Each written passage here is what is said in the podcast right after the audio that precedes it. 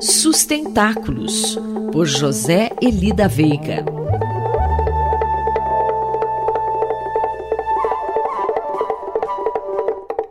Professor José Elida Veiga, bom dia. Qual será o seu comentário, professor, para a coluna desta quinta-feira? Bom dia, Quinto, bom dia a todas e a todos. Esta coluna só pode ser uma autocrítica da penúltima. Uh, lembrando um pouco, que os ouvintes não necessariamente vão saber qual é, qual é, foi às vésperas do primeiro turno. A coluna, inclusive, teve o título Em poucos dias poderemos ter uma nova redemocratização. Principalmente na segunda parte da coluna, houve a, a explicar, tentando explicar por que essa hipótese de redemocratização estava tão à vista.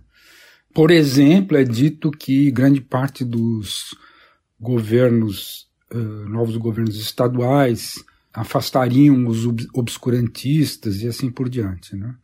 E uh, logo depois, quando a, a, contagem dos votos foi feita, tal, o panorama foi muito diferente. Agora nós estamos às, às vésperas do, do segundo turno, com um quadro que se mantém no nível nacional, porque, em princípio, o resultado do primeiro turno, com vitória do candidato pró-democracia, pró-redemocratização, ela meio que está sendo confirmada pelas, pelas pesquisas.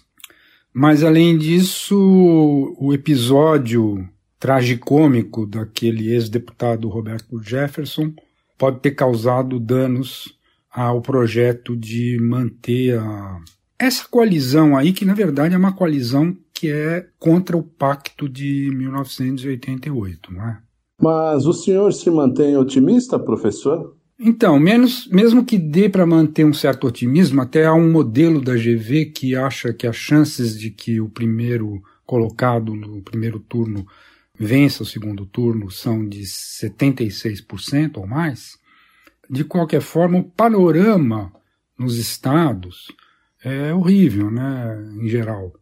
Aqui em São Paulo, particularmente, né, nós estamos nos preparando quase que para, uh, quer dizer, torcendo para que isso não aconteça, mas é quase uma preparação para enfrentar o malufismo. Ou seja, ainda mais aqui falando na USP, né, a, a, será que a universidade vai levar quanto tempo para poder enfrentar uma situação em que vai ser semelhante àquela que ela viveu durante a ditadura militar? Se aconteceu o que as pesquisas estão dizendo, que seria uma vitória aí do, do, desse novo malufismo, mais do que bolsonarismo aqui em São Paulo.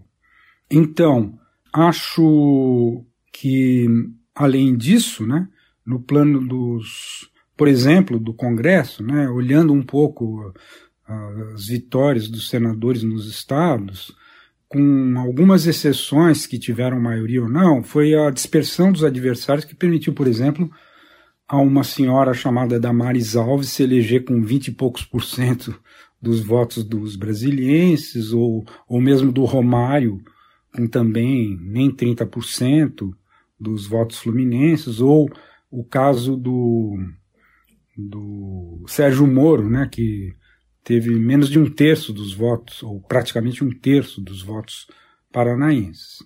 É, mas, de qualquer forma, o quadro da composição do Senado e da nova composição da Câmara é extremamente desfavorável a essa hipótese levantada na coluna, que era de uma nova redemocratização. Então, por melhores que sejam os resultados agora do segundo turno, impõe-se uma autocrítica em relação ao que foi dito. E, por enquanto, um grande abraço. Vamos ver ah, acho que é importante dizer que mais ou menos esse assunto que está sendo tratado aqui vai sair amanhã no valor na coluna que eu tenho lá a sexta-feira, a última sexta-feira do mês. Né? Muito obrigado, até a próxima. Mais informações sobre sustentabilidade estão disponíveis na página pessoal do colunista zeli.pro.br. Eu, Antônio Carlos Quinto, conversei com o professor José Eli da Veiga para a Rádio USP.